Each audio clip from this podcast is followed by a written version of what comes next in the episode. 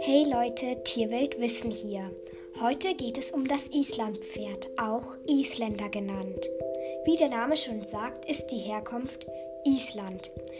Da gibt es eine Regel, ein Pony, das die Insel einmal verlassen hat, darf nicht wieder zurückkommen. Das folgt darauf, dass Krankheiten übertragen werden können auf die da lebenden Ponys. Der Name Islandpferd stimmt eigentlich gar nicht, da es ein Island-Pony sein müsste.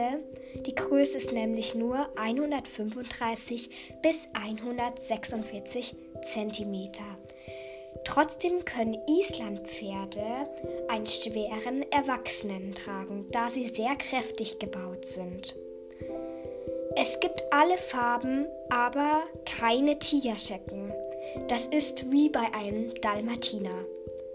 Der Charakter ist treu und sie sind gut im Gelände, also stolpern nicht über Steine oder so und können sogar auf rutschigem Eis gehen.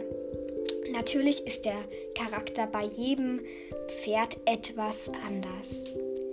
Die Gangarten sind Schritt, Trab, Galopp, die kennt ihr bestimmt alle, diese Gangarten. Aber es gibt auch noch Tölt und Pass. Beim Tölt und Pass sind die Beine eher weiter oben bei der Brust, wenn es diese Gangart läuft.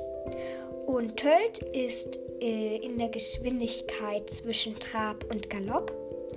Und Pass ist ungefähr so schnell wie Galopp oder sogar schneller. Manche nennen, sich, nennen es dann auch Rennpass.